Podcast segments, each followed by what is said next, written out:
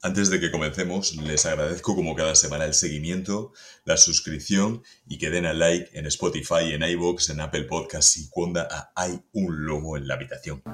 Una copita para brindar y otras dos para los dos que vienen contigo. Los que no me subían a internet vacila.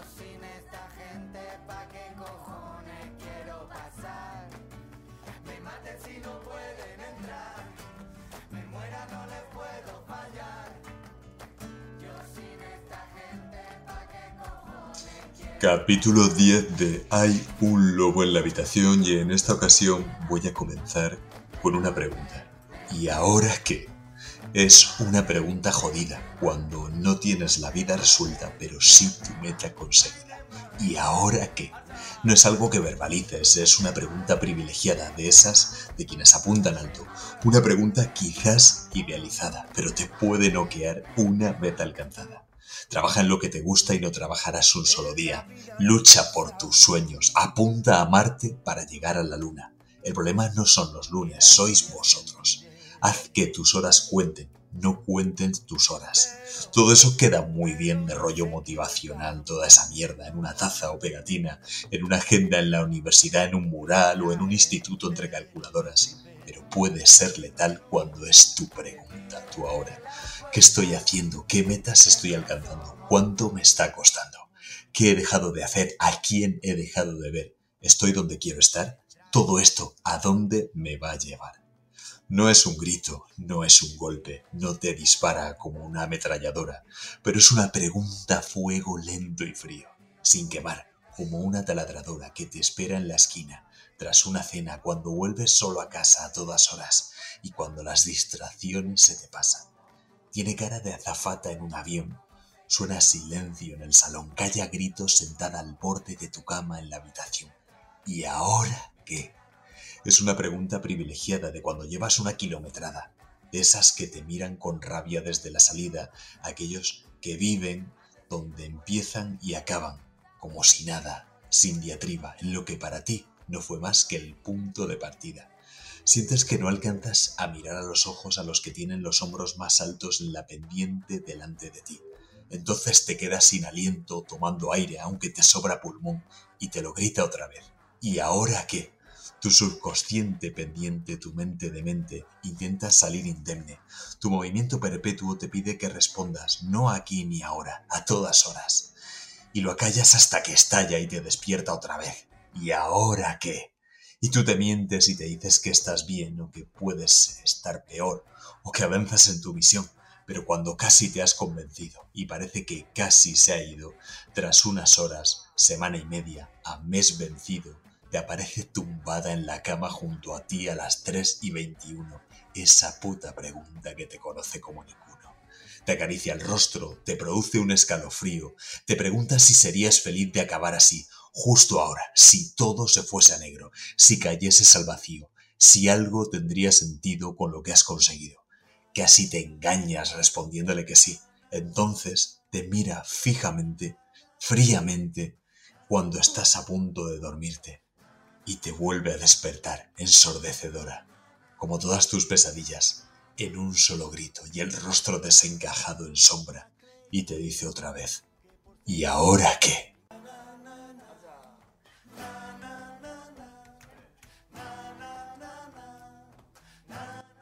Para el invitado que tenemos hoy les diría, si yo fuese un mentiroso, o como se hacen llamar ahora, un coach, les pediría que viesen esta entrevista como una lección.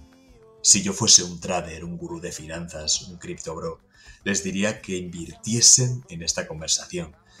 Si fuese un profesor de marketing, les diría que este es el método para conseguir hacer de ti mismo tu marca más pro pero siendo un poeta, un periodista o más bien un narrador, les diré que escuchen a quien sabe mirar, decir y pensar diferente, a quien está a seis pasos de la fama por elección y tiene el éxito de haber conseguido hacer del mundo su habitación, de quien ha hecho carrera con lo que siempre le gustó y alguien que ha conseguido alcanzar en el buen sentido el ¿y ahora qué?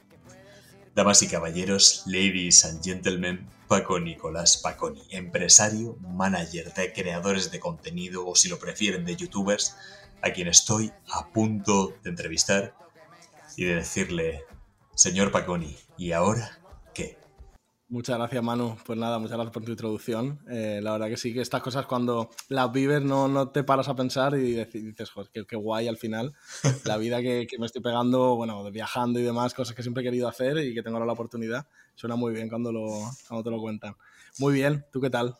Muy bien, pues la verdad que he estado viendo estos días un poco tu timeline, la verdad que yo me he puesto en contacto contigo, tú conmigo, gracias a, a mi hermano Alberto que me dijo, tengo aquí un conocido, un amigo que es súper interesante y que te va a interesar seguro para el podcast. Y efectivamente, en cuanto empecé a ver un poco tu timeline, tu trayectoria, es fascinante. Y viendo simplemente tu Instagram, os recomiendo a todos que lo sigáis porque, porque es súper interesante. Me gustaría. Está todo. es el Instagram. O sea, yo cuando un familiar me pregunta cómo estás, está, Ahí lo tienes. algún tío y tal, Digo, sí, sí, digo, en Instagram digo, yo publico todo lo que hago. Ahí lo tienes. Y está muy bien porque lo usas ahora mismo los gurús de Instagram, de TikTok, de las redes sociales nos dicen, no, tienes que tener nicho, tienes que dedicarte a algo en exclusiva para que funcione. Pero tú lo usas como lo hago yo, de, álbum, para acordarte incluso de, la, de, las cosas y, tenerlo ahí para disfrutar. Pues os recomiendo que lo sigáis. Eh, Paco Nicolás Paconi, su empresa se llama así, de hecho, Paconi Hub, ahí lo tenéis también para seguirlo y como el equipo A. Si se lo encuentran, tal vez puedan contratarlo. Y me gustaría, eh, basándonos en ese timeline, los últimos seis meses, cuéntanos un poco qué es lo que has vivido, cosas fascinantes, qué es lo que has hecho, en qué lugares del mundo has estado, porque la gente yo creo que con eso te va a conocer mejor que si hacemos una descripción tipo Wikipedia. Cuéntanos. Bueno, pues a ver, yo viajo mucho porque al final, bueno, yo me dedico a la representación de artistas, más concretamente youtubers. Eh, bueno, youtubers, instagramers, al final, creadores de contenido, que podemos decir. Y claro, al final ellos son, son personas que se mueven mucho por trabajo porque salen campañas en Latinoamérica, por ejemplo, por el idioma, pues hay mucho movimiento de industria, de campañas publicitarias y demás. Entonces, también el, uno de los chicos que represento es argentino, es un youtuber argentino. Y, ¿Has, escuchado eso? Ha sido de la calle. unos, unos estornudos. Eh, pues nada, eso que, que, mm, los últimos seis meses han sido, pues como está siendo los últimos años de mi vida, que es viajando mucho con ellos, eh, diferentes campañas en diferentes sitios y sobre todo que ellos, eh, bueno, uno de los chicos que represento también es un perfil de viajes, entonces él viaja mucho, entonces a la que puedo me apunto y si el país me, me gusta y que suele pasar, pues, pues ahí que voy yo también. Y estos seis meses, pues no recuerdo exactamente fechas, pero sí en Egipto sí que, sí que he estado, que fue también un viaje que fuimos con, con Penguin Random House, que es la, editorial, eh, porque sacó, este chico tiene libro con ellos, y entonces pues la promoción del libro pues la hicimos todo en Egipto porque estaba ambientado en Egipto el libro. Ahora el siguiente libro es en el Polo Sur, que me voy ahora en un mes, me voy al Polo Sur eh, argentino, a Ushuaia, Tierra de Fuego, muchas ganas también. Brutal. Y, eso, pues no parar. Yo a la que puedo me apunto, ya como te digo. A mí me gusta el concepto que hemos, hablado, ¿no? Que cuando te lo verbalizan, te lo dicen desde fuera. Eh, yo imagino que es como en una película, ¿no? Eh, que, eh, en este momento salgo de mi cuerpo y os voy a contar mi historia. te he visto en las pirámides de Egipto, te he visto con Quevedo, te he visto en Argentina, te he visto también, creo, en Dubái, si no me equivoco. ¿En qué momento? En México, en Hawái también. En Hawái, efectivamente. Huawei, además en, donde se rodó partes de Jurassic World, Jurassic Park, ¿no? Impresionante. Sí, ahí hay un rancho que se llama el Kuaola, Ranch Park, que es increíble, que han rodado muchas películas ahí, o sea, es como, lo tiene Hollywood como uno de sus escenarios predilectos, y a la que hay un dinosaurio Godzilla, también lo grabaron ahí, todo esto pues se van ahí a, rodarlo, Perdidos, la serie. Perdidos, sí, sí, estaba pensando en ella ahora mismo porque me fascina esa serie. ¿En qué momento, eh, Paco, tú sales de tu cuerpo y dices hostia, pero qué vida estoy llevando, ¿no? Qué, alucinante. Imagino que en algún, en aunque para ti es lo normal, en algunos momentos saldrás y dirás, oye, eh, lo he conseguido, lo estoy consiguiendo. Eh, ¿Por qué? ¿Por qué? ¿No? ¿En qué momento te pasa? ¿O, o, cuándo? ¿Tienes algún momento definido? En algunos viajes sí que tienes momentos esos de decir, joder, qué guay que no me paro a pensar lo que estoy viviendo, pero joder, que estoy en Hawái, que es algo que me lo dices hace cinco años y es que para nada te iba a decir yo el joder, la suerte de poder moverme tanto. Yo siempre he querido viajar a muchos sitios desde que era adolescente, pues iba donde podía, pues, sitios de España, o de Alemania, fue como el viaje más, más lejano que hice. Y claro, el poder ahora, unos años después, pues verte esto, te das cuenta en, momentos, ¿no? Instantes, estás en el avión y de repente dices, joder, qué guay, que voy a... Pero no, no lo... O sea, lo disfrutas más cuando... No, no es que lo disfrutes más cuando no lo tienes, pero sí que lo valoras más, quizá, cuando lo estás consiguiendo. Una vez ya lo consigues o estás en el viaje o ya estás cómodo y tal, es como que empiezas a, a no darle tanta importancia como cuando no lo conseguías, ¿no? Que lamentablemente, pero bueno, el ser humano es así. Al final, cuando lo tienes, queremos otras cosas y cuando tienes esas cosas quieres otras. Bueno, eso me pasa mucho también. Es fascinante. Yo definía esos seis pasos eh, de la fama porque, bueno, para, para mí la fama, eh, no hablo de, de, esta fama mm, podríamos hablar de Gran Hermano o Isla de las Tentaciones, que es algo efímero y no conseguido. Yo hablo de fama unida a prestigio, que es un poco lo que creo que todos aspiramos a conseguir, o incluso más que fama, éxito. Sería mejor seis pasos del éxito. Entonces, eh, cuando a ti te pasa ya que lo has conseguido. Incluso me decías, ¿no? Te gusta más el síndrome del cazador. Cuando estás eh, persiguiendo para conseguirlo y ves que casi lo tienes y estás en ello, casi que lo disfrutas más que una vez ya es tu, tu propia normalidad. Vamos a empezar por esos seis pasos. Ya que me nombrabas tu, tu adolescencia, tu infancia, esos primeros viajes, tú naces en el 93 en Murcia y empiezas a estudiar. ¿Tú eras un alumno normal? ¿Tenías ya claro que contigo no iba el tema de estudios normales, una carrera así sencilla y todo esto. ¿Qué pensabas cuando, cuando eras un niño que a esa edad todos queremos viajar, queremos ser futbolistas, astronautas? ¿Cómo eras? Sí, pues yo cambié mucho de mi mentalidad también en, en la primaria, secundaria, bachillerato, porque es como que he querido siempre hacer muchas cosas diversas, o sea, he querido estudiar desde medicina, como lo más normal del mundo, o sea, yo no es que desde pequeño dijera, wow, de mayor quiero hacer algo extraño, quiero... no, no, yo primero me dio la esto de medicina, luego vi que la media no me daba ni, ni de cerca y dije igual psicología, porque me gustaba mucho la psiquiatría, y luego me, pues eso, mi, vi psicología, que fue al final lo que estuve más enfocado para estudiar, yo diría, en el final de la ESO, principio de bachillerato, hasta que en primer... Pero yo, sin embargo, siempre iba con una cámara, iba grabando y demás, en los cortos pues, del colegio, de algún concurso, o de hice hasta un, para las navidades del colegio también del instituto, como un, un vídeo con una música como de despedida. O sea, siempre como que me gustaba comunicar a través de la cámara, eso sí que lo tenía claro también, pero nunca como, como profesión. Siempre lo tenía ahí como hobby también, sabes que con las familias también es más complicado este tipo de... Ahora quizá menos, o lo veo yo así, pero este tipo de, bueno, ramas artísticas, pues siempre para las familias, pues siempre se prefiere más pues un, nieto médico un hijo médico que, que, no comunicador, ¿no? Que es como, bueno, hay 200.000 y demás. Entonces esto sí, quizás sí que también lo tenía un poco yo como losa, hasta que, bueno, empecé a ver de que, de que es una, realmente es una salida también el, el poder dedicarme a comunicar con la cámara entonces dije, pues mira, voy a probar con esto, pues la psicología siempre también estará allí. Digo, voy a aventurarme a, hacer el grado en, comunicación audiovisual, porque en Murcia tampoco había muchas más opciones de cara a la, comunicación, o sea, no, existía un grado como en cine solo, que era lo que yo realmente quería hacer. Y, por eso empecé en el doble grado de publicidad y relaciones públicas y comunicación audiovisual en la Universidad de, de allí de Murcia, en la UCAM. Porque lo, eh, viste una manera para traducir ¿no? lo que te gustaba, esa cámara, ese comunicar, contar historias. Viste ese camino porque es verdad que en la educación es que tampoco nos enfocan, ¿no? Tampoco te dicen, oye, pues tira por aquí, por allá, te las tienes que ir tú buscando y eso es lo que más te sonaba, imagino. Sí, al final en los institutos, bueno, y mi, colegio también, que era un colegio religioso y demás, como que la, la mentalidad era muy de que si vas a estudiar medicina eres el mejor y si vas a estudiar otras cosas, pues bueno, no eres tan bueno como los que van a medicina que es muy tóxico esto, pero pasa yo con muchos institutos también. Y entonces es como que te vas tú mismo poniendo como trabas y diciendo, no, no, lo del cine, eso no es una profesión, eso hay cuatro personas en España que se dedican a eso, tú o medicina o psicología o, de profesor en algún sitio, como que la sociedad también me llevaba a eso. Y, y, bueno, al final fue en la UCAM, exploré como el mundo de la comunicación, me gustó mucho el mundo del cine más... Eh, eh, docente de que me explicaran cine. yo estaba disfrutando en las poquitas clases que te dan de cine en comunicación audiovisual. Y entonces, pues nada, hablé con mi familia y, les dije, yo quiero cine solo, yo no quiero hablar de publicidad, yo no quiero hablar de radios, yo no quiero, yo quiero solo enfocarme en dirigir películas. Y entonces, claro, eso era complicadísimo. Y solo estaba en Madrid o en Barcelona. Entonces vi opciones con mi familia, pues mira, yo no, vengo de una familia tampoco de dinero, las opciones eran las que habían, entonces al final pues quitando de aquí y de allá, pues mis padres lograron eh, pues, que yo pudiera estudiar en Madrid, en la escuela de cine, en la CAM se llama. Y a partir de ahí es cuando empecé ya más profesionalmente a, dedicarme a, grabar cortometrajes, sobre todo documentales.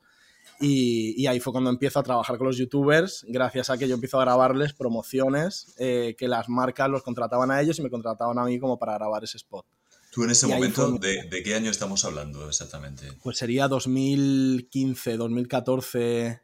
O sea, yo siempre me ha gustado mucho YouTube, pero también como de manera, eh, de manera personal, o sea, no nada profesional ni nada. Yo veía mucho youtuber desde que nació la movida de YouTube España, los primeros youtubers en España y demás. ¿En, qué año, fue más o menos el, nacimiento de YouTube, ese Sería 2011, yo diría, 2000, sí, 2010, 2011, ahí es cuando estaba ya fuerte, que estaba Rubius, Willy bueno, los primeros de la época, pegándolo fuerte, pero claro, ni de cerca los números que tienen ahora. O sea, era ahí tener 100.000 visitas, era que lo estabas petando a niveles extremos. Y tú ahí, eh, perdona que te haga el inciso, porque digamos, ahora mismo, si nos está escuchando alguien y, oye, ¿cómo se consigue lo, que ha conseguido Paconi de viajar por el mundo, ir con los youtubers, estar en los sitios más famosos? Tenemos ahí los primeros pasos que ya desde el inicio em, empiezas tú un poco a cambiar el chip. Que te gustaba hacer esos vídeos en el instituto, eh, luego pasas a la universidad, eliges comunicación audiovisual, al contrario de lo que quería tu familia. Yo llegaba a tener un profesor, que creo que fuimos al mismo instituto colegio, que decía, el que vale, vale y el que no para letras. Ah, bueno, sí, sí, Ese es el, ¿no? al, al, capuchinos. A capuchinos, sí, eso es. Claro, sí, es una mentalidad muy bueno, antigua. No sé si habrá cambiado ahora, pero sí que. No, no te potenciaban ni, ni, ni, orientaban nada. Eso es un fallo que tenemos. Y entonces, una vez estás ahí, tú tienes, eh, la gente dice, no, ha tenido suerte. No, no, eh, démonos cuenta que tú has ido tomando unas decisiones. A pesar de lo que decía tu familia, a pesar de que a lo mejor para ser niños, el raro, el raro era el de la cámara, el que quería hacer eso en el instituto. A lo mejor incluso te hicieron bullying. A lo mejor quiere, quieres decirlo porque... Eh, bueno, quizá en, ¿No? no, la verdad que no. O sea, yo siempre he, estado, he pasado por muchas... He sido tanto el... No el buller, por así... ¿Cómo se llama? El, que hace el bullying. el bullying, Me arrepiento mucho porque no, no es que yo lo hiciera, pero sí que a veces pensándolo en momentos de, que recuerdas del colegio, dices, joder, quizá ese niño que le estaban diciendo algo y yo estaba al lado riéndome, por ejemplo, pues quizá no tendría que haberme reído y haber sido...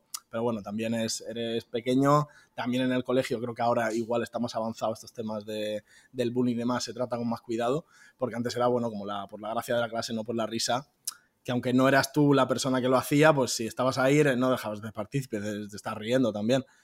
Y, eso sí que también me cambió mucho a lo largo de la primaria, secundaria. Yo en secundaria ya no, no tuve problemas de eso, pero en, primaria, a ver, no me hacían bullying, pero sí que tampoco he sido el popular de la clase. O sea, es más el rarito, sí, el, el, el friki, ¿no? Es que esto ha cambiado mucho también ahora, porque ahora los niños ya van con la Nintendo a clase y es como normal, pero antes los que íbamos con la Nintendo con el Pokémon éramos los raritos de la clase. Entonces, aunque no estaba, o sea, yo me relacionaba con todo el mundo y demás, no he sido, no me ha gustado jugar al fútbol, por ejemplo, no, ¿sabes? Entonces siempre he estado como en, el lugar más del friki más que del popular.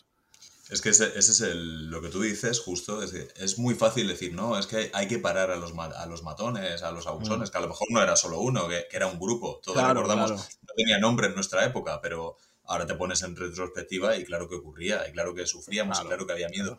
Pero claro, a lo mejor si no te reías tú que ya destacabas porque no te incluías en otras cosas y de a lo mejor si no me río, la cámara en vez de enfocar a ese al por el que van, se gira hacia mí.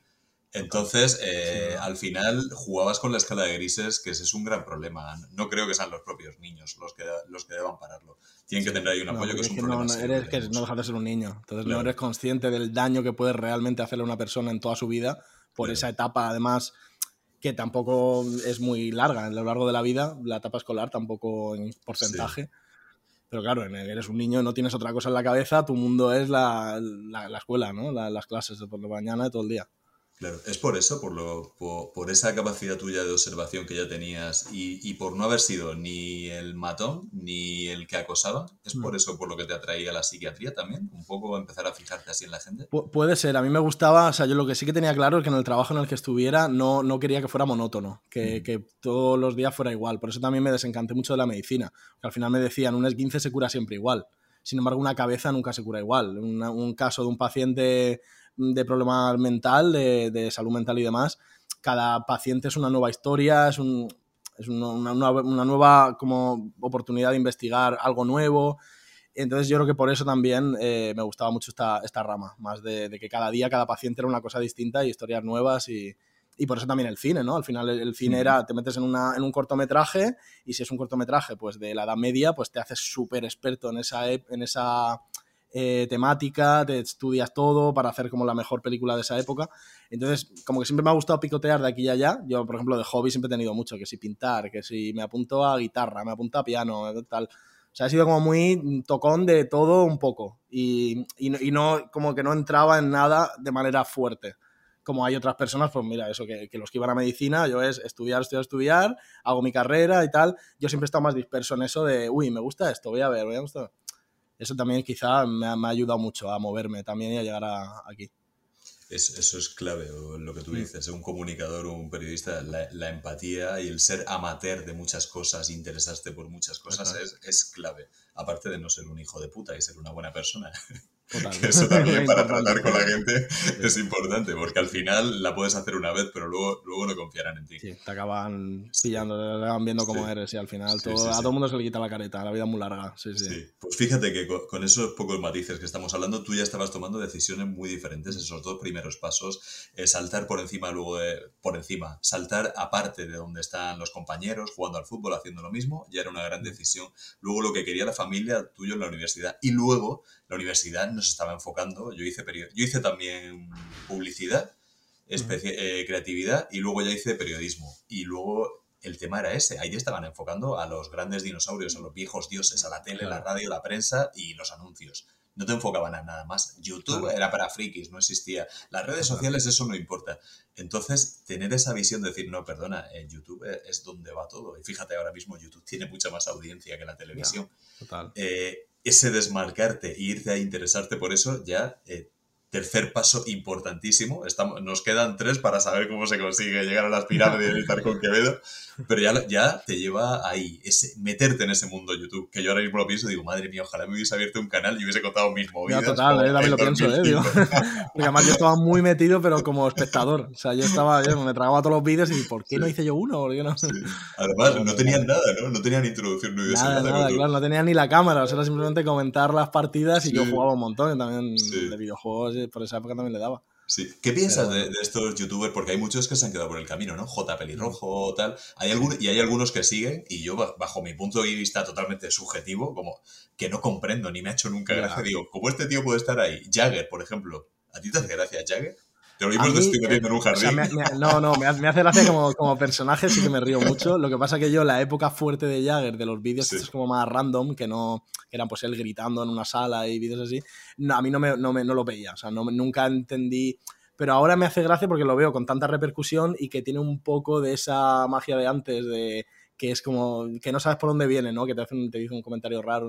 Eso sí que me. porque me parece valiente también, porque al final en YouTube todos son como muy iguales o de, y él, pues mira, tiene el puntito de que personalidad no le falta al chico. Sí, sí, Pero sí, yo no, no, era de los que consumía Jagger justo en, aquella época. Y, y, bueno, es que luego el, propio Rubius, Vegeta, ¿no? Wisminchu, todo, todos estos que al final era que tienen su éxito porque, claro, también supieron tocar las teclas, pero claro, fue, fue el, el inicio primigenio. A lo mejor de otra gente hubiese entrado de otros estilos. Total, sin duda, sin duda, yo creo que también el, el estar ahí en ese momento adecuado, el subir ese vídeo en esa época tal, sin duda un porcentaje muy alto del éxito. Pero también es verdad que no todo el mundo que lo intentó en esa época ahora mismo es el Rubius. Entonces, sí que es verdad que hay cierto, ciertas personas que empezaron en aquella época que además de ser pioneros en decir, uy, voy a empezar a subir contenido a una plataforma que ni me paga, ni sé quién me va a ver, ni nada, que, que al final ahora es muy fácil subirlo, pues ya sabemos toda la industria que hay detrás pero en esa época era gente que, se ponía como que semanalmente tenía que subir un vídeo a una plataforma que no te daba nada a cambio, en verdad. Más que el, bueno, el crecimiento personal de decir qué guay que estoy haciendo algo que me mola, ¿no? Entonces eso es de valorar. Y luego, lógicamente, pues habían otros mejores, unos mejores que otros, como en todo. Yo siempre, yo, a mí Rubius fue, fue el primero que vi como más, eh, más seguido y para mí se merece todo lo que tiene porque la manera de ser de él en la cámara es también muy él, muy, tiene mucha personalidad, la manera de comentar. o sea, sí que creo que hay un valor también muy fuerte de cómo es la persona, ya no solo el, estar ahí.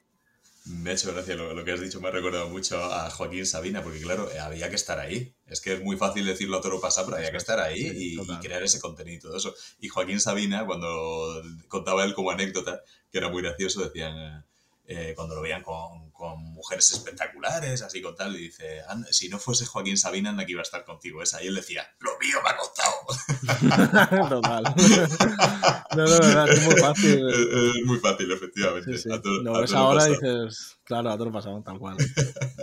bueno, eh, me mola mucho las conversaciones que nos vamos a ir por las ramas, a pesar de que vamos por un mm. camino muy directo. Eh, bueno, es lo llegas, podcast también. Claro. Llegas a, la ECAM en Madrid y tú ya mm. estabas muy interesado por YouTube. ¿Y cómo das ese paso de estar ahí estudiando cine, creación de vídeo y todo esto a meterte en ese mundo? ¿Cómo fue? Pues claro, yo tenía una dualidad muy fuerte porque tenía por un lado en las clases, era clase de cine documental, que es el tipo de cine más autoral, por así decirlo, que existe, de poner una cámara mosca en la pared, que se llama, y ver como una, una película de 60 minutos de una señora en Pakistán tejiendo para su hijo que acaba de nacer. O sea, es el, nivel de, de película muy, muy de autor. Y por otro lado, yo estaba trabajando con youtubers, que era como el extremo opuesto, súper rompedor, que nadie entendía que, por qué esta gente estaba ganando dinero por hacer lo que hacían y demás. Y, claro, yo tenía esas dos cosas y era, pues, pues bueno, lo, lo, mantenía bien porque era clases, mm, vamos a la autores, y, o sea, el cine más autoral y todo esto de reflexión, pensamiento, y luego cuando salía al final, lo, mi trabajo real era grabar promociones de marcas, de pues Warner Bros. con un youtuber X que quiere lanzar su nueva película y quiere que le promocione. Y quiere hacer un vídeo un poco más desarrollado y contrata a alguien pues, que se dedica a eso. Entonces, esas eran las dos partes que tenía en la escuela y te diste cuenta que claramente el mundo iba hacia lo que hacías después de las clases, no hacia la señora iraní tejiendo. Total, total. Que a mí mentalmente, ¿verdad? E intelectualmente te llena mucho más la señora iraní en ese momento, pero luego la realidad es que mm, es muy complicado vivir con ese tipo de cine y más en un país como España, si dices Estados Unidos o países más del norte de Europa, Francia, que hay más apoyo por la cultura, ese tipo de, cine está más eh, estandarizado en la sociedad ir a festivales de cine, de cine más, más extraño. La gente en Francia, por ejemplo, va a este tipo de cine, lo consume. Aquí en España no. Entonces, era, la salida es ser profesor de eso mismo para enseñar a más alumnos ese tipo de cine. Entonces, claro, era algo que, aunque no me fue mal, porque yo hice un cortometraje en segundo año que estuvo en más de 30 festivales, de que ahí también empecé a viajar mucho por festivales, o sea, fue muy bien, pero no, no es tan cómodo, por así decirlo, como el mundo de YouTube, que era algo como que me encantaba también y que además podía llegar a generar dinero con eso, que con lo otro era más complicado.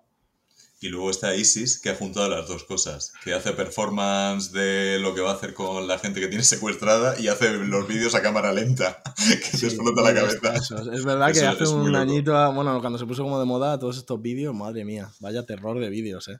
Qué terror, sí. Es que la música que le ponen, los planos, los, era, es todo terrorífico, sí, sí. Es terrorífico todo lo que hacen. Y entonces empiezas con esos vídeos y ahí haces esos contactos, te metes en ese mundo y una cosa que me llama la atención, porque tú te metes, pero siempre te has metido detrás de la cámara, no delante. Eh, ¿En qué momento tú tienes claro eso? No, yo tuve una época que sí que me abrió muchísimas puertas también en YouTube, eh, o sea, en, trabajar eh, como en la industria de YouTube. Fue que yo me abrí un canal de YouTube también. Bueno, yo tenía ya el mío del 2010 y tal, pero subía vídeos de, no sé, de bromas, de esta cámara oculta que encontraba por ahí, por algún foro o algo, lo que era el YouTube de la época. Y, y no sé en qué año sería, sería 2017, 2010, no, no hace tanto sí, por 2017 o así, decidí abrirme yo un canal porque eh, yo subí un vídeo de un videojuego que se llamaba Jabo, que era un, chat virtual, no sé si te suena de la época. Sí. Que es así, como pues, inclinado, con los muñequitos rollo Minecraft y todo esto. Justo, es así como visto desde arriba, todo con píxeles y es como un hotel virtual, un chat virtual, solo que tú tenías tu propia casa, podías ponerle muebles, podías mm, decorarlo y demás y tratabas con mucha gente ahí. Pues yo ese juego jugaba cuando era pequeño, cuando tenía 12 años, 11 años, bueno, empecé a jugar a los 12 años y durante toda la primaria yo ese juego lo jugaba muchísimo cada día. Y como que ya de, de mayor, a los 10, que tendría yo 18 o 19, dije voy a, voy a hacer un vídeo como volviendo a meterme a este juego que llevaba años sin jugar y mostrándole a la gente cómo está ahora pues ese vídeo tuvo mucha repercusión, se movió mucho por toda la gente que jugaba Jabo en aquella época y empezaron a pedirme más vídeos de Jabo. En plan, bueno, el señor este mayor que juega un juego de niños ahora, pero claro. Señor mayor, en, 2017 tú tenías 25 años, ¿no? Sí, pero claro, el Jabo no deja de ser monigotitos moviéndose, que es como para niños total. O sea, al final es un chat, o el juego nació como jugaban niños. Ahora ya como los que jugábamos antes también hay gente más mayor jugando y demás, pero bueno, no era el target del juego. Entonces, claro, yo con 19 años jugando a ese juego era como muy raro. Y, y, bueno, pero a la gente, claro, al, ser como una persona más mayor hablando de ese juego, a la gente que jugaba al juego le gustaba mucho por la manera en lo que lo explicaba y demás, las cosas, las novedades del juego y tal. Y nada, empecé a, a, seguir, a sumar seguidores, eh, llegué a 50.000 seguidores en ese canal. Bueno, no estaba nada mal, tampoco para la, a ver, no, para la época era, muy bajo, seguía siendo muy bajo, pero bueno, ya tenía yo como una fanbase allí de, hago un contenido y sé que alguien lo va a ver. Que lo peor yo creo cuando empiezas en YouTube o haces contenido ahora es subirlo y que tengas dos visitas. Eso desmotiva mucho. Entonces yo tenía allí pues mis mil visitas, tres mil visitas en cada vídeo y, ya pues eh, empecé a subirlo y hubieron otros youtubers que jugaron a este juego cuando eran también más pequeños que eh, se interesaron por mí de, uy, qué guay, que hay un tío que está subiendo vídeos de Jabo. Entonces yo ahí empecé a conocer también a varios youtubers que habían jugado, eh, por ejemplo Rubius jugaba Jabo también. Eh, entonces en fiestas y demás de determinados eh, youtubers o marcas, cuando me veían en ese evento sabían que yo era el de los vídeos de Jabo. Entonces gracias a eso, gracias a que también estaba trabajando con las marcas grabando y demás, pues como que empecé a hacerme el hueco en la industria y a conocer a gente de la industria, que al final es lo, creo, lo, lo principal para, para poder conseguir trabajo en un determinado campo y demás. Y fue, pues eso, conociendo a uno, conociendo al otro, que si un youtuber grande de pronto te invita a otro evento, de manera tal, y, así fue como empecé a introducirme en este mundo. Llevamos ahí eh, el, tercer y cuarto paso súper importantes. Te metes ahí en la ECAM. Ah, tienes un gato ahí detrás. es esfinge, ah, ¿no? sí, tengo dos, gatos de estos sin pelo. Lo contrario que yo. Irán, pasando por ahí. que tengo el perro que me tira pelo por, todos lados. me encantaría tener perro. Sí, sí. Hasta en cosas que traigo yo de la calle que todavía no he traído, digo, pueden tener pelo ya? Y es porque a lo mejor yo mismo las llevo, ¿sabes? claro, claro. No, no, esa es la, la, la, putada. Estos son increíbles. Es como la mascota perfecta, no deja pelo, es súper bueno, súper cariñoso. Sí, sí. Sí, se te acostará a lo mejor encima del router cuando está caliente y cosas de Sí, siempre, bueno, tengo una neverita así también, está todo el día en el ventilador de la nevera arriba. Pues eh, me parece fascinante porque en esos pasos que tú has dado has ido usando la visión pero luego has tenido lo que podría llamar la gente el factor suerte, no es factor suerte, porque has ido a hacer lo que te apasionaba, que es el, el jabo, que puede ser una la tontería más grande del mundo, pero has hecho algo que te apasiona y eso le ha llegado a la gente, porque tú al principio pones, te pones a pensar y dices, ¿qué nicho puede tener esto? Pues mira, había 50.000 personas, que puede ser un número pequeño, pero si piensas en 50.000 personas es el estadio de Mestalla, todos pendientes de que estabas contando eso y les interesa. Entonces eso es eh, un número muy bueno porque es justo ese nicho. Y entonces, con eso ya consigues la llave y entras, entras en ese mundo. Y una vez entras en ese mundo, ¿en qué momento decides voy a empezar o qué contacto, o qué momento fue clave para decir, oye, voy a empezar a ser manager de, este YouTube, de otro, de este YouTube, perdona, de este youtuber.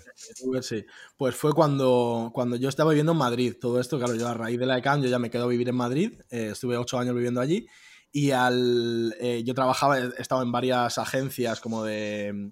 Claro, yo no estaba en el lado de manager, yo estaba contratado como director multimedia o el, que graba los, los spots, eh, departamento de edición, grabación de vídeo. Eh, entonces es cuando yo voy a la agencia YouPlanet, que es la, la agencia, la, la, última en la que estuve trabajando, que esto es 2018, yo entré en septiembre de 2018. Y, ella, eh, la, agencia está basada en Barcelona. O sea, está, yo estaba en Madrid, eh, pero la más grande, esta era la, mejor, donde estaban todos, Auronplay, Wismichu, en plan todos los youtubers que yo también veía. Pues eh, yo le escribí por Twitter al dueño de la agencia y le dije, mira, yo estoy trabajando aquí en Madrid, en una agencia de videojuegos, me gustaría irme, pero yo todo, yo sin ser manager todavía, o sea, yo pensando en, quiero grabar, seguir grabando spots para marcas, pero con vuestros talentos. bueno, talentos se llaman los youtubers y demás, en la industria se le dice y creo creadores. Y, y, oye, si me puedo ir ahí a Barcelona, eh, yo encantado de, irme, si tenéis alguna vacante o algo. Entonces, bueno, me respondió, me dijo que sí, que nos conociéramos en Barcelona. Fui ahí a su despacho y en la primera reunión ya me, me, ofreció quedarme en la, en la empresa con la condición de que tenía que rodar una serie en Chernóbil, en Ucrania, en la que me tenía que ir con ojo, tres, eh. ojo este giro, ¿eh?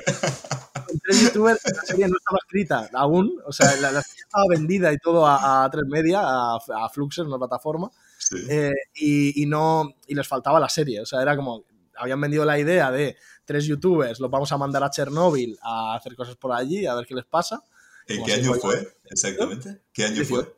2018. Que había salido entonces la serie famosísima de HBO, ¿no? Fue, tu- fue el boom. Salió ¿Había esto, eh, no, fue 2020 yo creo cuando salió, eh, sí. Ah, fue 2020. Nosotros no sabíamos nada de esta serie, sí, cuando salió. Ostras, sí. ostras. ¿Y cómo te quedas cuando te hacen esa propuesta? Porque a mí me bueno, fue, fue en plan un reto también, fue decir, joder, qué guay, eh, si, si lo hago bien esto, me quedo en la empresa, porque fue tal cual, en plan, si esto sale bien, te contratamos en la empresa, de momento pues es un, como un trabajo más temporal. Entonces, ¿qué pasa? Yo en este viaje conozco a los tres youtubers protagonistas de la serie, que eran tres youtubers, Salva, Suter y Logan, que es, eh, bueno, tres creadores que hacen contenido juntos.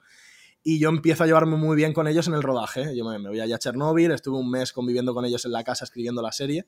Y entonces ahí es cuando yo entro de lleno en el mundo de YouTube, es cuando conozco a estos tres chicos, nos, nos caemos muy bien y son ellos mismos los que a la propia agencia que los representaba le dicen, oye, nos gusta tanto este chico como director que no solo lo queremos como director, nos gustaría que fuera también o manager nuestro que nos llevara alguna cosa, en plan, estar más en contacto con tanto ellos conmigo y yo con ellos. Y así fue también. eh, lo pidieron a la agencia. Yo en la agencia también dije que me gustaría probar con perfiles igual más pequeñitos como manager para ir probándome yo, y, porque al final era un departamento distinto al que yo estaba. Y así fue, me empezaron a dar youtubers pequeñitos, que ahora igual no son tan pequeñitos, pero que como que empezamos juntos también.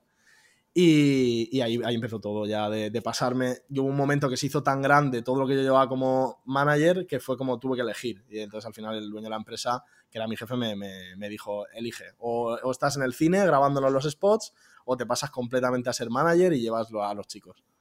Y elegí al final ser manager por la comodidad, más que nada.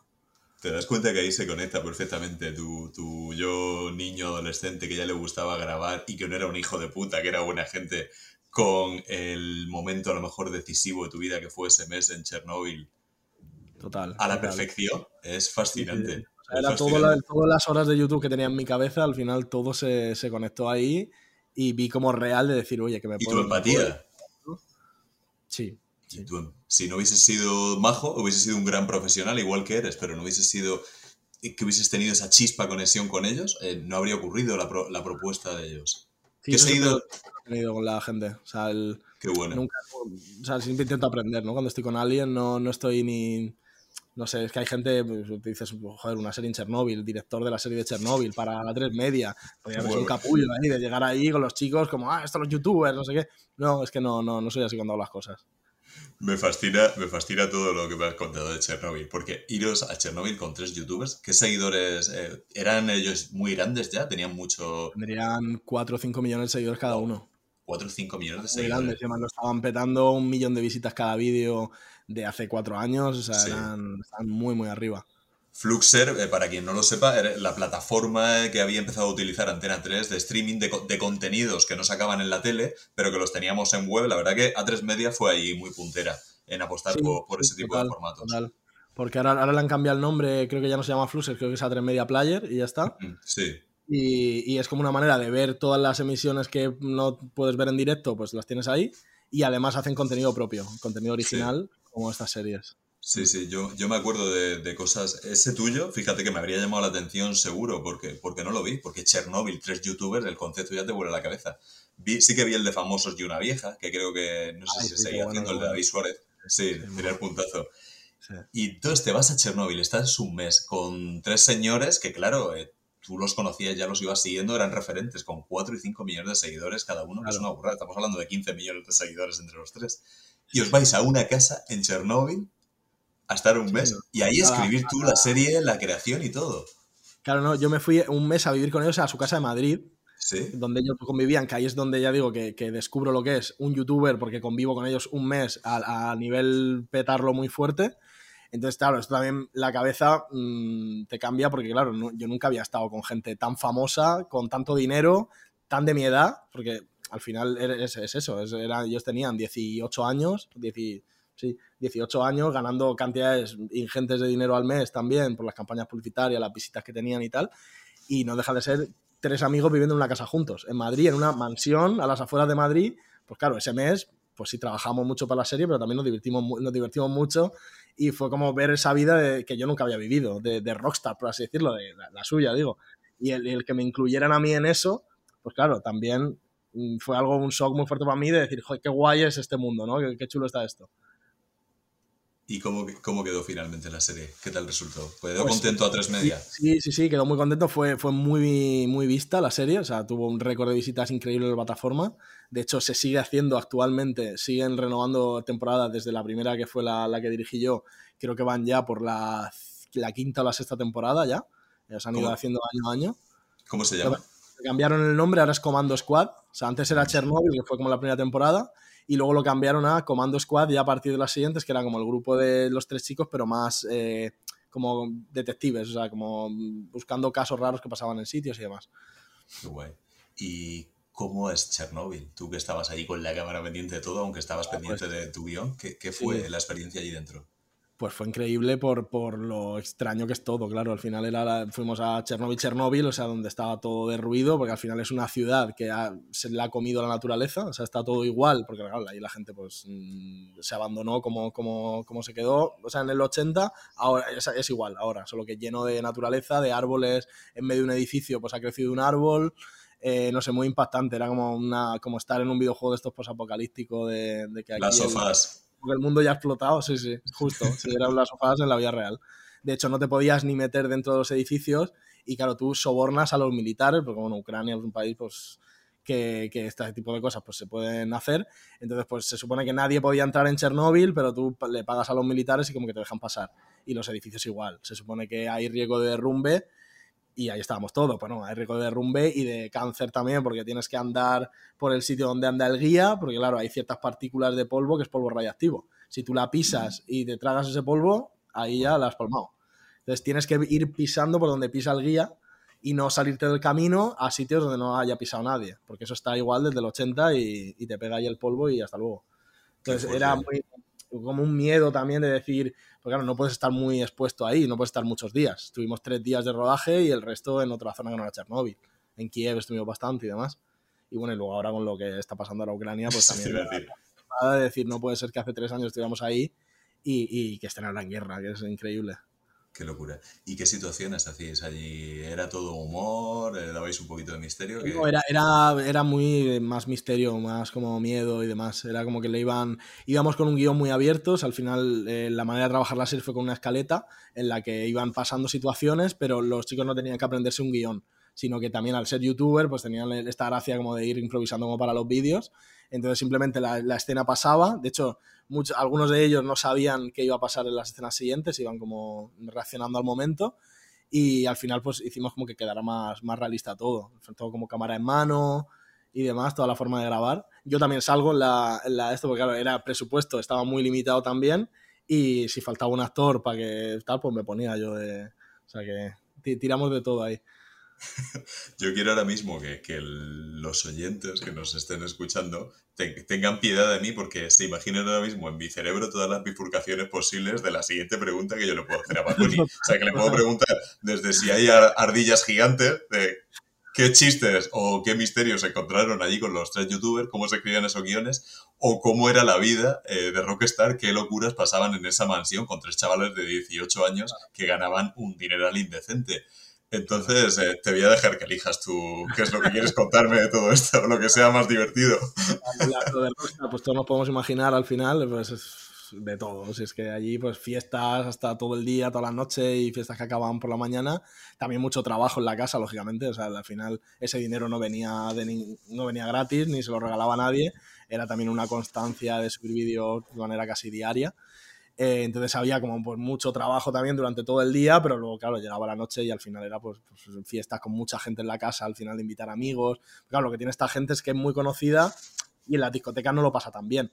Porque te conoce todo el mundo, a todos en una discoteca, pues a mí no, no, me gusta que me reconozcan en una discoteca de, ellos tampoco. Entonces, claro, al final las fiestas las acabas haciendo en casa de, y llamas a todos a, ahí a, a la casa y pues al final acabas viviendo más en la casa que fuera. ¿Y lo más surrealista, loco y divertido que has visto en una fiesta de esas? No sé, no sé, a ver. Habré visto algo seguro muy loco. Alguien que me venga ahora. Eh, no sé, gente. Caballo nadando en una piscina. Eh, no, mira, nos entraron, bueno, entraban a la casa, una. Bueno, a ver, en la piscina también, como grababan vídeos de estos de retos y tal, había de todos. Un día aparecía la piscina llena de espuma, otro día aparecía con el agua verde, otro, o sea, locuras de esas también impresionaban mucho. Es decir, por ejemplo, para un vídeo se le ocurría, pues, haciendo la torre de Lego más grande del mundo. Entonces compraban 20.000 piezas de Lego y de pronto pues tú ibas por el salón y veías una mega construcción de Lego hasta arriba que decía, pero ¿dónde estoy? O sea, ¿qué es esto? ¿no? Que está la piscina verde. Era como todo muy como vivir en un plató de televisión, ¿sabes? Al final sus vidas, tanta gente como viéndolo, tantos seguidores, que eso también tienes que valer para esto, ¿eh? Porque esa presión social de todo lo que hago, me están mirando muchas personas, es complicado. Pero si no recuerdo ahora, bueno, gente colándose en la casa, eh, veía gente que se intentaba meter por sitios de fans y esto, te levantabas por la mañana y veías, pues eso, gente intentando colarse, o un padre incluso metiendo a los hijos por dentro de la valla, que al final dices, pero señor, usted, el, niño es él, ¿no? ¿no usted? Sí, de todo. Entonces volvemos de Chernóbil. Eh, esas fiestas, ese, muchísimo trabajo y esa sobreexposición, que sobre, sobre eso también me gustaría preguntarte, que imagino que tu inteligentísima decisión de, ser manager y no estar ahí sobreexpuesto, a lo mejor tiene que, ver por ahí, porque ¿cómo ves esa pornografía de tu vida que, tienen que hacer constantemente, porque al final se deben y viven de ello? ¿Cómo lo ves eso? Tiene que ser agotador, ¿no? Pues sí, es muy agotador y yo lo he vivido a muy pequeña escala con el canal que tuve, pero al final es un canal de 50.000 personas, tienes gente que te apoya y gente que te insulta. O sea, si extrapolas 50.000 a 5 millones, pues todo lo que yo viví con mi micro canal de Jabo pequeñito, eh, esta gente lo vive por mil. Entonces, claro, yo en el canal de Jabo había veces que lo pasaba muy mal, porque pues eso, pues tienes a un señor que decide hacerte un vídeo criticándote y dices, pero bueno, pero ¿qué le he hecho yo a este hombre? Como para que me analice un vídeo y esté como insultando y todo. Cosas que no terminas de entender que yo, por ejemplo, no llevaba tan bien. O sea, a mí, yo, eh, tú tienes que hacer un trabajo mucho de, pasar de todo esto, ¿no? De todos los haters, gente que te va a insultar, gente que te va a cada cosa que hagas, como a ponerte pegas pero yo no soy capaz de no mirar eso. O sea, yo le respondía, yo entraba en los juegos, que es justo lo que no tienes que hacer.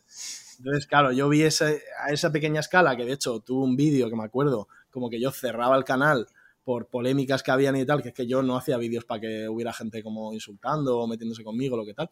Entonces, imagínate al, nivel que está esta gente. O sea, tienes mentalmente tienes que ser de hierro. O sea, es algo que de verdad no vale todo el mundo. Yo creo que lo más difícil de, de la fama es eso, que sí, que gana mucho dinero, que hay muchas fiestas, que todo muy guay, pero tienes otro lado de que mm, vendes tu vida completamente a otros mm, y ya todo lo que hagas te lo van a pasar por, el escáner.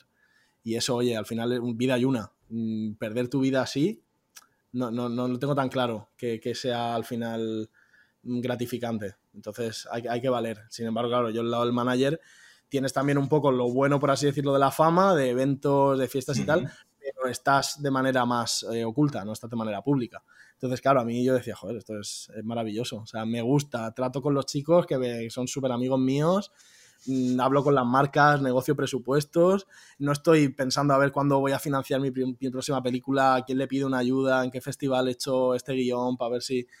E-, es un mundo mucho más no cómodo, porque al final sí que es verdad que sacrificas, por ejemplo, pues eso, yo al final lo de viajar está muy guay, pero cuando tienes que viajar cada tres meses a dos sitios de Latinoamérica, pues te cansa también. Son muchas horas de avión, estás fuera de tu casa mucho tiempo, estás como un poco la cabeza que no sabes dónde estás a veces, pero, pero por otro lado tienes cosas buenísimas.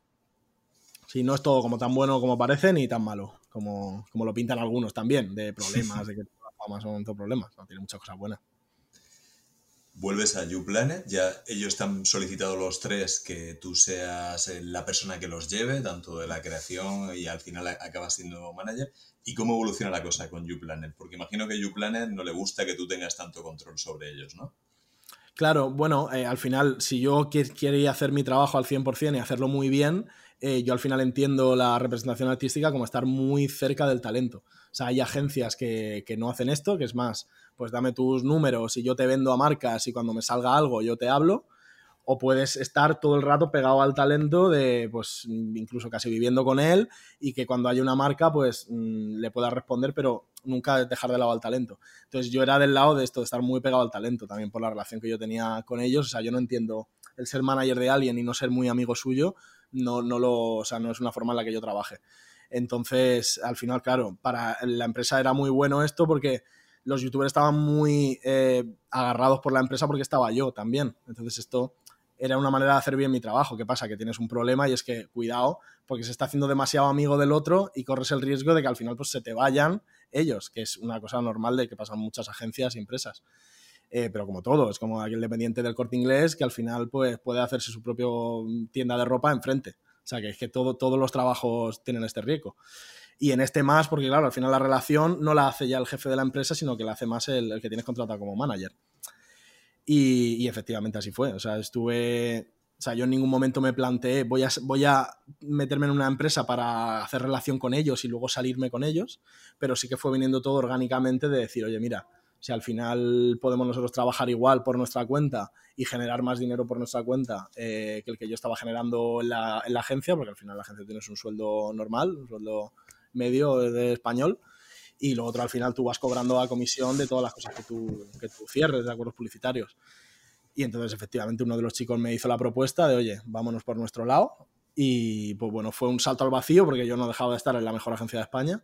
Entonces, claro, era como un, uff, claro, es es, es, guay salirme con él, pero también es un riesgo muy grande porque yo estoy muy cómodo aquí, estoy muy bien, vamos, con mis compañeros, sigo teniendo relación con ellos, o sea, súper bien todo, con mi jefe, con todo, yo estaba muy cómodo. Pero claro, te hacen una oportunidad así de estas que solo pasa una vez, porque al final el chico era o te vas conmigo o yo ya me voy de la agencia. Y entonces era, guau, pues ¿qué hago? Y al final pues me lancé y dije, bueno, mira, voy a probar yo y al final me creé yo mi agencia. ¿Cómo se llama tu agencia? Paconi Hub. O sea, mi nombre con el hub que está de moda ahora. Hiciste un Jerry Maguire, ¿no? ¿Has visto esa película, la de Tom Cruise? Que es representante de jugadores. se llama Jerry Maguire. Y él es ah, representante de jugadores de fútbol americano. Está en una gran agencia, los brokers, todo esto. Y hay un jugador que no está muy bien valorado, pero que él cree en él. Y al final se va con él. La peli está muy chula. Ah, está muy buena. Es, un poco la, la aventura esa. El vértigo es absoluto porque dicen que la mayor droga del mundo en la sociedad es el salario, que hace que olvide, te olvides de tus sueños por esa comodidad que tú tenías y, que seguirías teniendo porque hacías bien tu trabajo. Das el salto, ese vértigo, imagino que a lo mejor es el miedo más grande del lo estoy consiguiendo que has tenido, ese miedo a la victoria. Sí, fue un miedo muy grande, porque era, ya te digo, es que yo estaba muy cómodo, es que si yo tuviera problemas en la agencia o estuviera mal con mis compañeros, que estás ya con un pie fuera o lo que sea, pero es que fue de estar además bien valorado en la agencia, o sea, con posibilidades de, llegar a más y todo esto, hacer una carrera vital como en, esa agencia. Pero claro, era como por otro lado decir, joder, y puedo ser mi propio jefe, por así decirlo. O sea, ahora quizá era lo que más me chocaba de la agencia, porque es normal, porque tienes que ir a una oficina, yo cada día, pues a las 10 de la mañana estaba en la oficina hasta las 6 de la tarde, cuando no eran las 8 o las 9, como sabemos todos en los trabajos al final. Entonces fue también un salto al vacío de decir, mira, es ahora o nunca. Es que era un tren que ya no pasa más veces porque no te lo van a proponer más veces otro. Al final es uno que le caigas en gracia, que lo hagas bien y que tengas una relación tan fuerte como para que él también abandone la mejor agencia que hay para ir por su cuenta contigo. Al final es... Y también una, respuesta a esto, decir, joder, si, si, me valoras esto y me estás ofreciendo esto, yo tengo que salir de aquí, ir contigo porque, joder, gracias, ¿no? ¿Cuántas veces más ganas de lo que ganabas de tu sueldo en la agencia? ¿Cinco? ¿Diez? Pues mira, hice el otro día eh, la comparativa y lo que he generado en un año eh, lo generaría en 12, eh, bueno, eran 11 años y algo meses de agencia con el sueldo que yo tenía, en un año. Hice 12, es increíble, increíble. Me imaginaba que tenía que estar por ahí y al final todo nos lleva a lo mismo, ¿no? Dicen las empresas, ¿cómo puedo retener el talento? Eh, lo dijo Biden muy claro eh, el otro día. Buy them more. páguenles más, páguenles más. Yo lo intenté cuando, cuando salía de la agencia, pues era esto. A mí, verdad que me ofrecieron, me hicieron una oferta mucho más grande que la que yo tenía en la agencia para que yo me quedara pero al final era, era, ya no era por el dinero, era por la experiencia también de, de pagarme yo solo y joder, ser manager de un chico de manera personal. ¿Cómo es tu vida ahora mismo? ¿Cómo es una semana normal de tu trabajo, de tu vida? Eh, pues según cuando estoy viajando es el viaje, es bueno, yo tengo una chica también contratada en mi empresa que me ayuda mucho a gestionar todo, porque si no, a ver, cuando estoy de viaje, pues no, no podría mm, dar respuesta a todos los emails y demás que llegan. Eh, entonces, cuando estoy de viaje, al final es estar pegado al talento, ayudarle en todo lo que necesite para el vídeo. Y cuando estoy en Barcelona, al final, pues es eh, intento hacerme una rutina de ir al gimnasio, de ir a salir a la calle, aunque sea a dar un paseo, porque el problema de, al final llevarlo tú todo como siendo tu jefe es ese, que no tienes horario, no tienes nada y puedes pues decir, pues mira, hoy no me apetece hacer nada, me quedo en casa. Entonces, eso es lo que más hay que luchar contra eso. Y, y entonces, normalmente tengo varias reuniones por la mañana de algunas campañas que tengamos en el momento y demás eh, limpio toda la bandeja de emails, todas las nuevas eh, colaboraciones que le proponen a los youtubers y demás, eh, de marcas. Y sobre todo hacer seguimiento a las campañas que tenemos activas.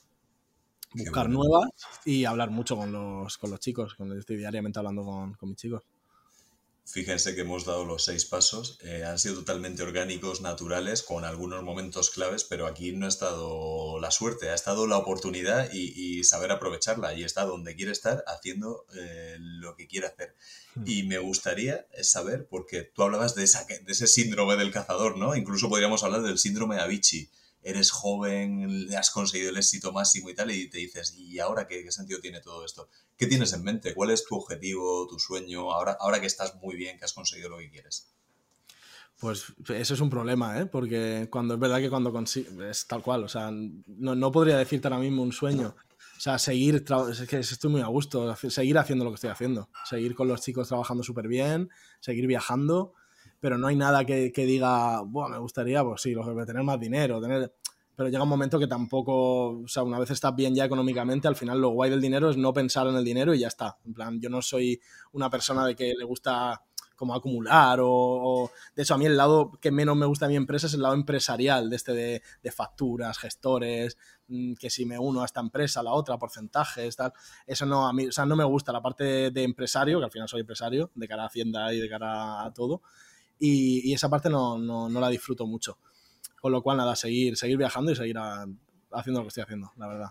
Y luego, por supuesto, claro, un sueño, pues, pues fichar a, youtubers también mucho más grandes, trabajar con, con, gente muy grande. Pero al final, como ya también he llegado como a conocerlos y no a trabajar con ellos de manera manager personal, pero claro, en la agencia es que ya tratábamos con los más grandes. Entonces, como que no hay tampoco un techo pues quizá abrir una aventura en otro país. A veces he pensado, digo, wow, me molaría abrir lo mismo que estoy haciendo, hacerlo en Estados Unidos y abrir una agencia de youtubers allí, que lógicamente hay 20.000, porque nos llevan años de ventaja en esto, pero mm, creo que tendríamos también como mucho que enseñarles desde nuestro lado a, a, cómo, cómo, trabajamos nosotros esta industria, como lo hacen en Estados Unidos. Y tendría sobre todo yo mucho que aprender de eso. Qué bueno. Me gustaría que nombrásemos una cosa, porque el lunes 10 de octubre ha sido el Día Mundial de la Salud Mental. Tú has hablado de la psiquiatría, estamos hablando de esta sobreexposición. Venimos de una pandemia que ha hecho de efecto revelador de a la gente que no tenía la cabeza demasiado bien, ha hecho que empeorase y a, los que estábamos más o menos estables, oye, a todos nos ha dejado un pequeño pozo cómo eh, desde un mundo como el tuyo, en el que todo es muy acelerado, en el que te fijas mucho en la gente, en el que estás con gente que está sobreexpuesta y ve mucho el odio en las redes, ¿cómo ves la calle? ¿Cómo, cómo ves a la gente? ¿Cómo ves a, la gente que interactúa? Quizás las redes están ayudando también a que haya más polarización y más crispación. Yo la calle la veo muy quemada. Sí, yo sin duda. O sea, ahora quizás estoy viéndolo todo más normal cuando estamos pasando ya más el COVID pero wow, cuando fue el final de la cuarentena y vi como todo el mundo, este ambiente de, de, festivales, bueno, este verano ha sido todo festivales a tope, todo el mundo como de esa. Pero lo he visto como un verano raro. O sea, es como que hay mucho evento, mucho tal, pero no veo a la gente igual en los eventos. Es como que estamos todos haciendo como que vivimos de nuevo, pero yo creo que nos ha pegado tan fuerte en la cabeza lo que ha pasado que es como un poco como que queremos volver a la vida de antes, pero sabemos todos en el fondo que hay algo que no es igual. Entonces yo creo que este, esta sensación creo que la tiene mucha gente, ¿no? De, uy, ya no es como era antes. No sé si es porque yo me he hecho más mayor, no lo sé. Pero creo que hay algo ahí de la magia de antes de la vida que, hemos perdido mucho con el COVID y, con tanto tiempo en casa todos. ¿Tú crees que estamos en una simulación? Ah, pues podría ser, A mí me gusta, hay un youtuber que se llama Javier Santaolalla. Sí, lo conozco. Y me encanta porque a veces habla mucho de esto, de los vídeos, de que realmente podría ser una simulación donde estamos. O sea, no hay nada que demuestre lo contrario eh, y de hecho hacen estudios de que realmente puede ser una IA de esto, que estamos todos manejados por un ordenador y tal. Y no es descabellado, es que sabemos tan poco de, de por qué estamos aquí que sí. a ver, total. Tuve a un amigo de, Santa Olalla en el podcast, a Santi García Cremades, que es matemático, que es el que está en la sexta con La Roca, está en, con Alsina por las mañanas en Onda Cero, y, y, hablamos exactamente de eso. Y además creo que la referencia era de Santa Olalla, que decía que había un científico en el MIC que decía que había, partiendo de dos premisas, la tercera tenía que ser cierta, y decía que si eh, somos capaces de crear eh, realidad, realidad virtual, como podemos hacer, y somos capaces de crear eh, inteligencia artificial, como estamos casi a punto, si es que no se ha conseguido ya. En la tercera quiere decir que seríamos una simulación, porque es mucho más probable que seamos nosotros los, los, creados que los creadores, que solo serían unos. y te explotaba la cabeza. ¿Eres amigo de Santa Blaya? no, no, no lo, no lo conozco ah. personalmente. Quantum Fracture, que es otro... Sí él sí que he estado, le, he grabado a él una entrevista, hecho, con el ministro de Ciencia, con Pedro Duque, el astronauta. Sí. Pedro Duque está en las nubes un poco todavía, ¿eh? Yo también lo he entrevistado. Pues, pues, sí, nos quedamos ahí en un, en un museo de ahí, no, no recuerdo dónde era, en Madrid. Eh, fue hace unos añitos ya y bueno, encantador Quantum Fracture. Sí. que me, los canales estos de YouTube de ciencia, que antes no había, porque antes YouTube era todo videojuegos y ya está. Pero ahora, claro, toda esta diversidad de que se ha hecho tan conocido YouTube, pues nos brinda canales maravillosos como esta gente que hace ciencia en YouTube. Qué bueno. Hablábamos de, los sueños y a mí me gustaría una conversación que a ti te habrá pasado un millón y medio de veces y es exclusiva, exclusivamente no, especialmente tendrás anécdotas en las cenas, comidas de Navidad con la familia, cuando te juntes eh, hijo, ¿tú a qué te dedicas? ¿Qué es eso de los youtubers? Si se lo tienes que explicar a, oyentes que, estén más fuera de onda o, que no estén dentro de este mundo, ¿qué les dirías? Porque tú los llamas talentos, creadores de contenido, pero es muy difícil de, englobar a todos, ¿no? Tú en realidad a, esa gente que estás llevando son muy diferentes, ¿no? Por ejemplo, si quieres háblame de lo que estás llevando ahora mismo, nómbramelos y me nombras lo que está haciendo cada uno para que la gente entienda un poco ¿Qué personas llevas? Pues, yo de los canales más grandes que, que, llevo ahora mismo, uno es el argentino que se llama Robles, que es de, de gaming, eh, ha hecho siempre videojuegos, ahora hace mucho directo en Twitch y demás. Y, y actualmente canta también, o sea, tiene una, una, faceta musical bastante fuerte con muchos oyentes mensuales y demás. Eh, pero él reside en Andorra también por temas de fiscalidad y tal. También Argentina, pues es un país con mucha, con mucha bueno, con, con muchos impuestos como, como España. Con presión eh, fiscal, sí. Presión fiscal, sí, justo. Y. Espera, me están llamando. Y luego el otro chico que llevo también muy grande en España, que es, que es de aquí de, de, España, que es de Zamora, es Yo Soy Plex, que lo ha, petado mucho ahora también este año. Ha hecho una serie chulísima en una isla desierta que se ha ido 30 días a vivir allí sin nada, a la isla. Eh, una isla en Filipinas perdida. Y esos son los dos perfiles más grandes que, represento. Luego también trabajo con gente de manera eh, puntual para ciertas campañas, porque hay clientes que al final me piden, pues oye, ¿tienes algún perfil más para presentarme para esta campaña que te encaje? Y al final, claro, sí que trabajo con mucha gente que no represento en exclusividad, pero que, eh, bueno, son colegas también y, los presento en alguna campaña. Son los perfiles como el, foco que tengo. Qué bueno. El que me hablabas de Penguin Random House es soy Plex. Es Plex, exacto. Sí, por las experiencias que estaba teniendo. Tiene un libro en. Bueno, no son, son libros de, ficción como mm, cómics. O sea, son entre. Bueno, no, termina de ser cómic porque tiene también como narrativa y demás. Eh, pero hay, como muchas imágenes y demás de, aventura gráfica, como en cada país de los que. De los que bueno, de los que es la serie, al final tienen en Egipto el primero y ahora el segundo que viene en el Polo Sur, eh, fin del mundo, en Argentina. Y bueno, la idea es seguir sacando más, pues ahora si saca uno en China, pues la idea es que él, vamos a hacer la promoción a China o al país que sea. Entonces, mientras sale ese libro, para que todo el mundo lo pueda comprar, la gente además de leer el libro puede estar viendo al youtuber como en ese país donde está ambientado el libro. Un poco la idea que tuvimos con Penguin, que está funcionando súper bien. A nivel de ventas también son para que veas un poco las cifras que mueven y hacer alguna comparación. Eh, Plex salió en su primera edición del libro con 25.000 unidades que se agotaron. O sea, es, sea, que realmente los, youtubers tienen mucho dinero, los que están muy arriba, porque realmente mueven mucho, o sea, venden mucho también. Entonces, claro, al final a la marca es como, no, puede ser que un youtuber cobre más que un médico, y es como, no, no debería de ser, pero al final, si te hace, le hace unas ventas a la marca, la marca esa, ese dinero también al final repercute en el youtuber, que es el que le, aumenta las ventas. Entonces, claro, que yo creo que es un error como comparar profesiones de antiguas con este tipo de, de profesiones que más focalizado en venta.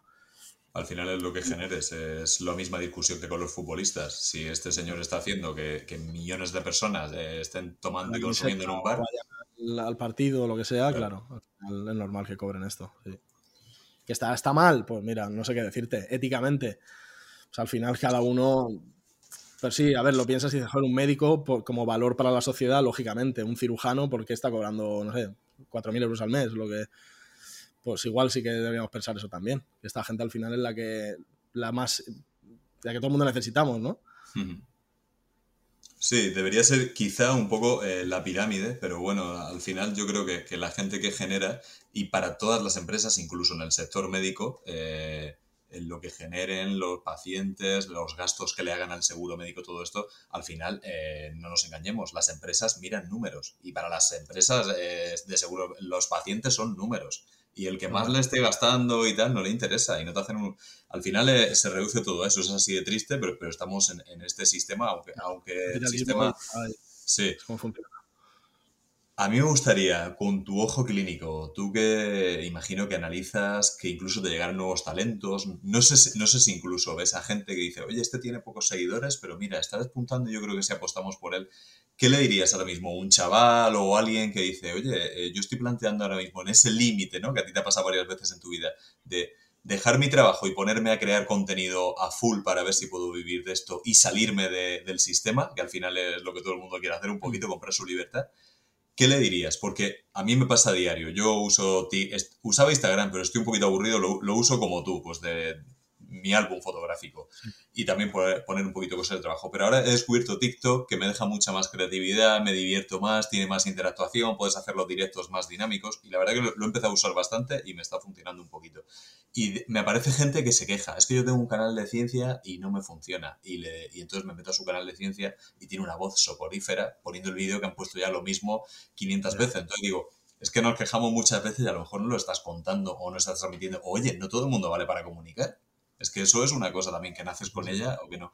¿Qué le dirías a la gente que, está empezando, que se ve en esos momentos límite o que quiere probar en este mundo que tú también pues conoces? sí, pues que sobre todo no lo haga por, por el dinero, porque al final, eh, por probabilidad estadística, lo más probable es que no consiga llegar a, dedicarse a esto, porque es verdad que si tú miras la gente que lo intenta, por ejemplo en Twitch, la gente que hace directo al día es, bueno, no sé, las miles de personas que hacen directo al día versus los que realmente viven de Twitch es, no sé, un 2% o un 1,5%. Sacaron hace poco el dato, era una, locura de, que por mucho que tú apuestes por el contenido, tienes que tener un factor tan grande de suerte o de, ya no suerte, de estar ahí en ese momento de crear o que un vídeo se te viralice mucho y al final llegue a mucha gente, ganes ese público y a partir de ahí empieces a hacer más contenido.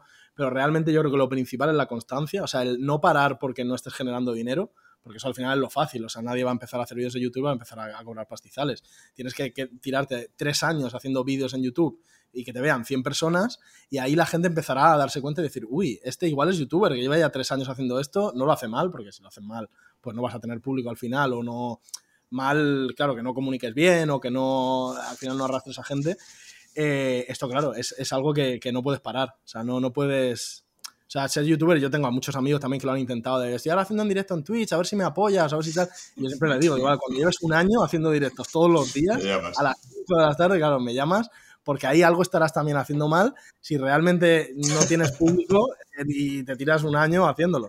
Entonces, eh, yo creo que lo principal es la constancia. Muy buen consejo. Y luego, sobre todo, TikTok también ahora, que TikTok, lo que decías tú ahora, o sea, ahora mismo crecer eh, con redes como Instagram o YouTube es muy complicado. Pero hay otras redes como TikTok que sí que viralizan mucho el contenido de gente que no es tan relevante en la plataforma.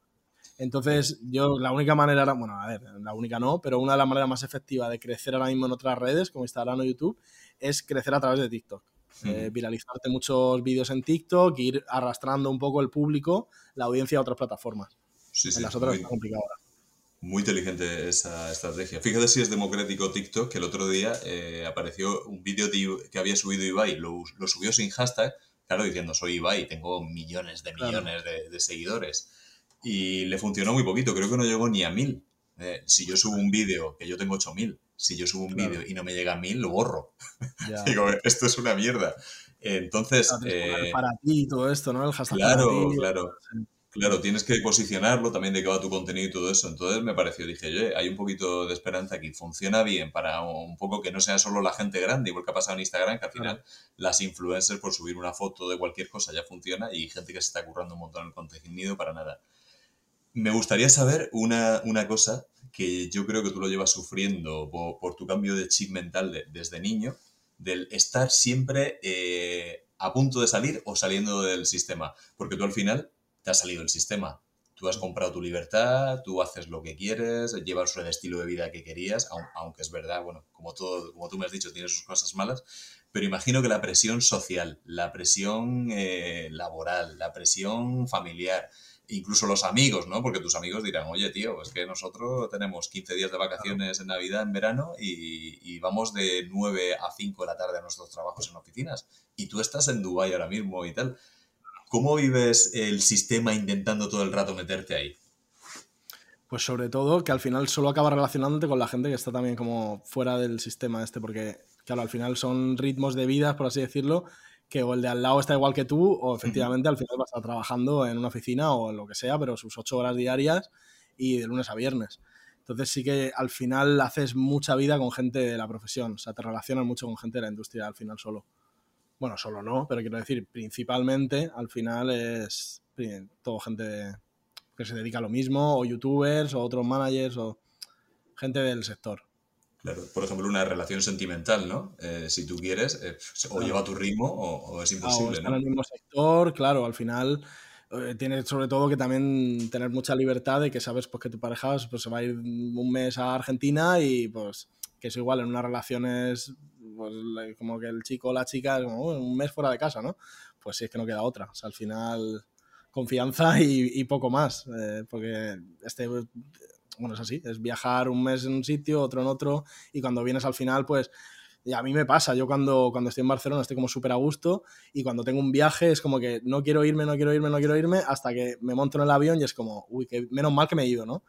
Porque, claro, al final cuando viajas tanto te da una pereza de decir, otra vez, ¿no? Otra vez a otro sitio, a otra parte del mundo.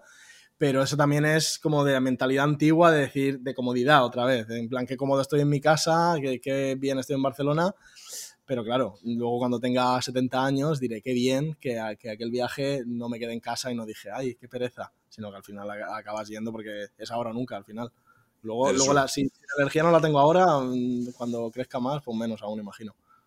Y cuando vuelves y tus amigos, eh, lo que hacíamos referencia, ¿no? Eh, con esas vidas pues, más sobre raíles o al final lo más común, lo que, no, lo que nos pasa a todos. Cuando vuelves, hacéis una quedada y salís de fiesta y todo eso, eh, te conviertes en el lobo de Wall Street, te vuelves loco y tal, o los ves estancados, o ya se, ha producido ya tal desincronía que ya no disfrutas igual. ¿Cómo, es? Porque tienes 29 años, pero has vivido tanto y en, tantos sitios que en realidad mentalmente y de todo eres más, más mayor. Sí, a mí, a mí me pasa con, con la porque claro, ya al final todos mis amigos eh, de Barcelona al final se dedican a esto, entonces al final son youtubers y tal, entonces no, no lo noto tanto. Pero cuando yo veía Murcia, sobre todo con amigos de Murcia, o con familia, porque al final amigos de Murcia ahora los tengo como voy y si puedo te veo en esa tarde, estamos dos horas juntos, comemos y hasta luego. Entonces como que no termino de convivir como pues lo hacía antes con gente de Murcia o de, o de otras ciudades. O en Madrid, por ejemplo, también los amigos de Madrid pues pasa igual. Eh, entonces yo lo que... Perdón.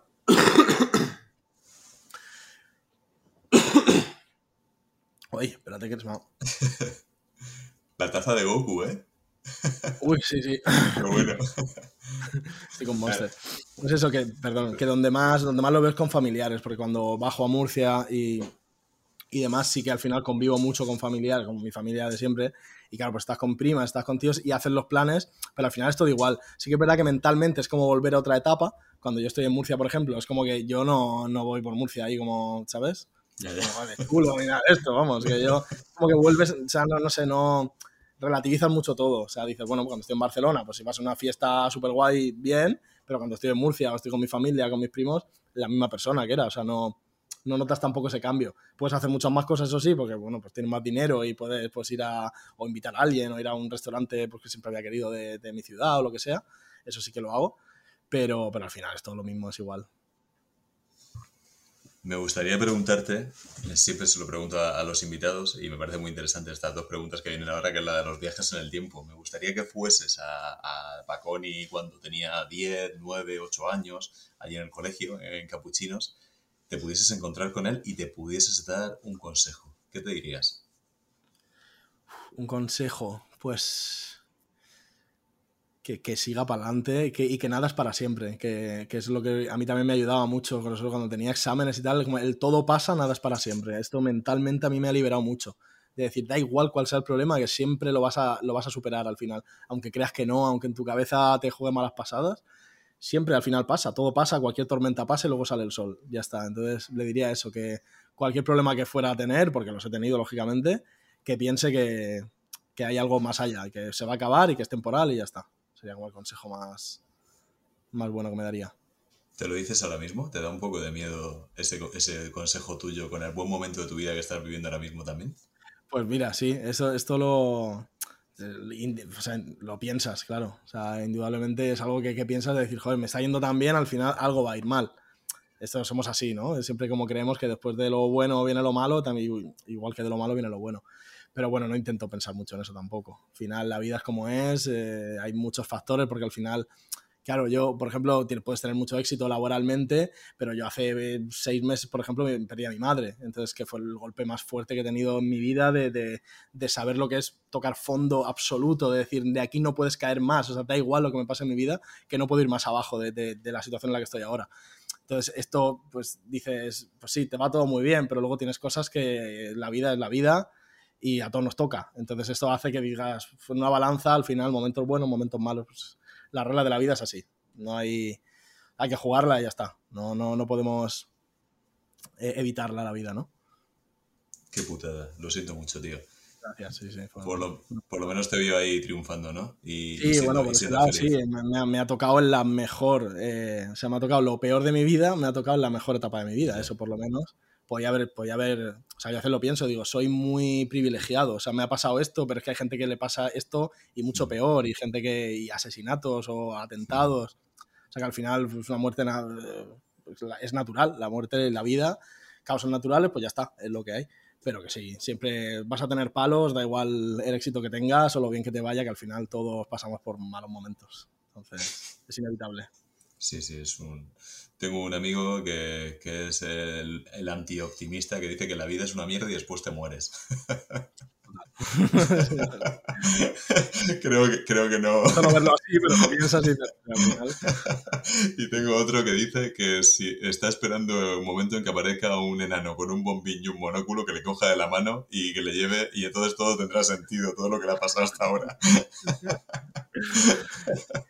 tiene un componente muy aleatorio la vida también de decir esto que es, pero bueno. Sí. Intento no pensar mucho en ello y ya está. Hay, hay cosas muy bizarras. Bueno, me queda la última pregunta que hacerte, señor. Hacemos un viaje en el tiempo ahora eh, al futuro.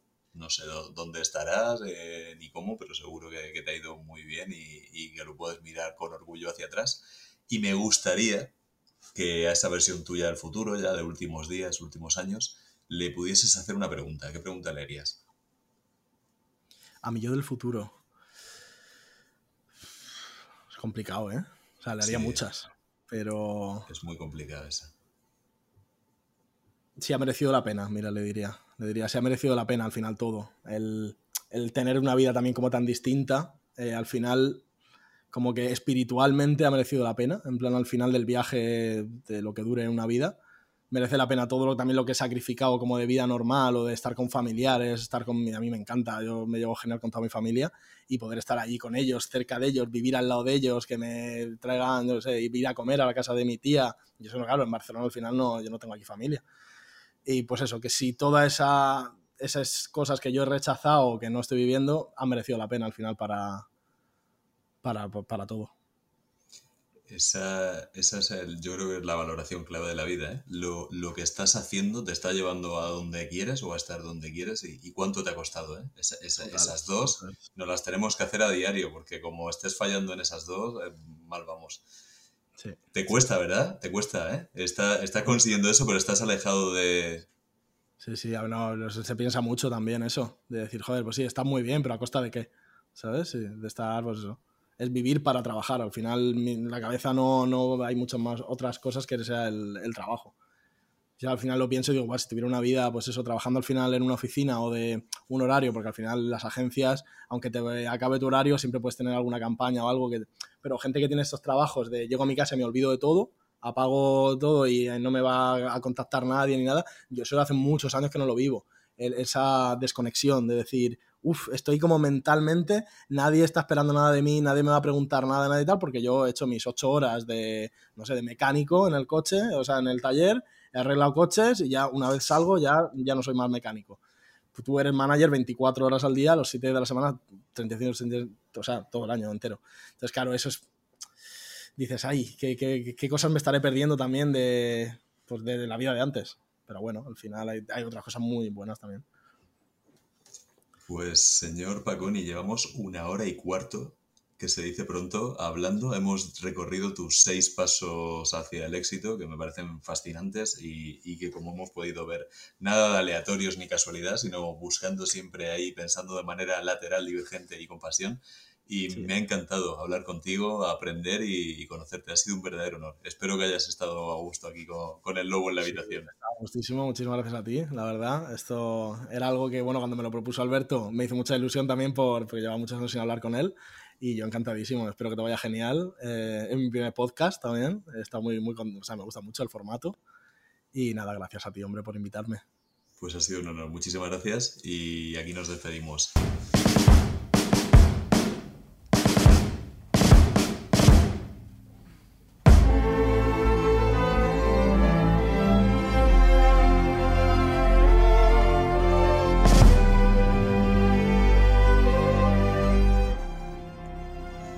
Espero que lo hayan disfrutado, que hayan aprendido, que se hayan sorprendido y sobre todo que hayan estado aquí una semana más con Hay un lobo en la habitación. Por favor, denle a like, denle a suscripción en iBox, Spotify, Apple Podcasts y con. Desfilaba en Milán con 21 campañas de Prada y ahora duerme aquí. La miro pensando cuánto faltará para que empiece a odiar. La forma que tengo de amarla tan mal mi manera de huir, que no puedo parar. No he olvidado el olor de la que me follé en el baño de un garito borracho en Berlín. Escuchando un tecno que me hace empujarla como un animal. Música del infierno que sonará el día de mi funeral. Me acuerdo de ti, demasiado mujer.